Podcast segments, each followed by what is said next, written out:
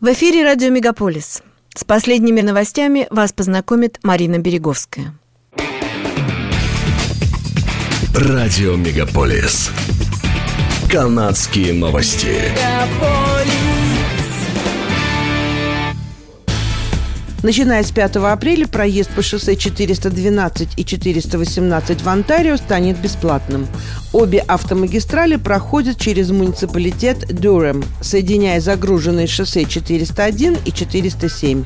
За последние несколько лет шоссе 412 и 418 были единственными платными автомагистралями с севера на юг в Онтарио.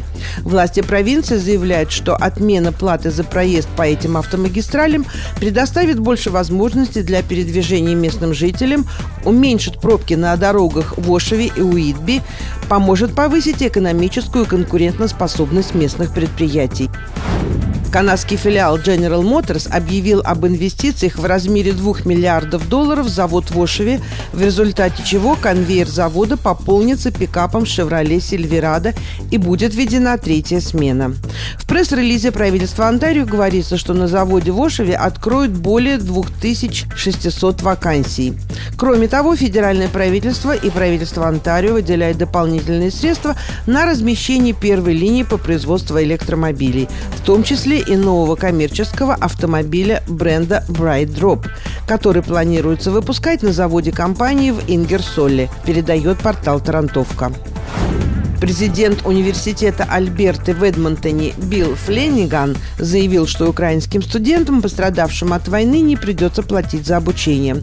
Плата за обучение не будет взиматься в 2022-2023 годах со всех украинцев, у которых имеется разрешение на обучение, и они испытывают финансовые затруднения. На ближайший академический год университет также берет на себя расходы по проживанию всех нуждающихся, как новых, так уже и обучающихся обучающихся украинских студентов. Университет Альберты входит в пятерку лучших вузов Канады и является одним из 150 лучших вузов мира. В университете действует Канадский институт украиноведения, который является самым крупным центром по этой тематике в стране. Канада заняла 15 место в очередном рейтинге самых счастливых стран мира.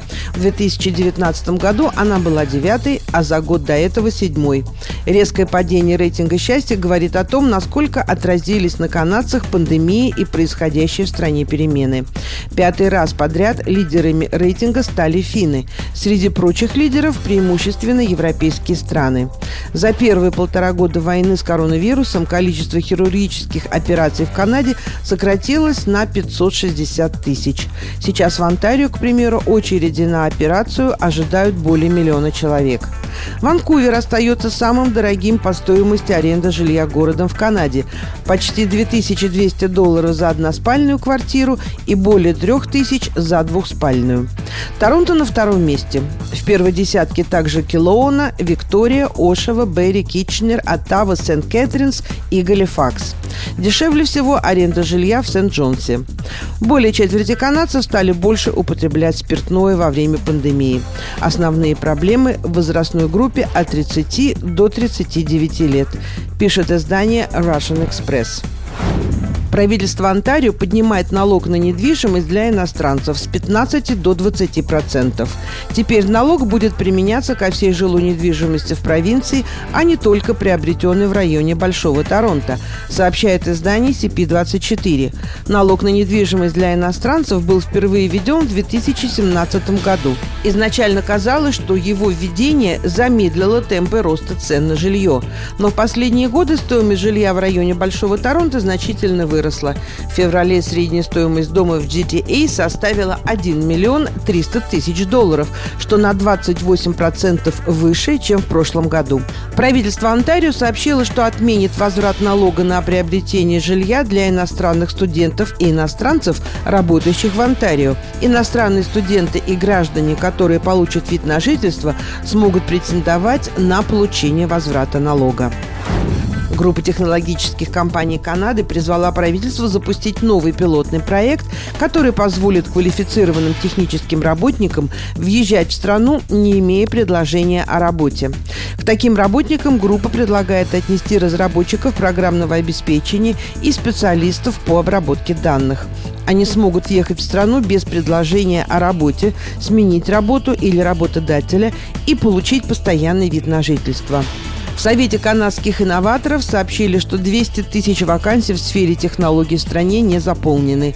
Пандемия только усугубила ситуацию, поскольку иностранные компании начали нанимать специалистов из Канады на удаленную работу. Совет также призвал правительство сделать так, чтобы иммиграционные программы отражали потребности рынка труда. Наиболее востребованными вакансиями сегодня являются также инженеры и разработчики программного обеспечения, а также профессии, связанные с искусственным интеллектом и машинным обучением. Это были канадские новости на радио «Мегаполис Торонто», которые для вас провела Марина Береговская. Не переключайтесь.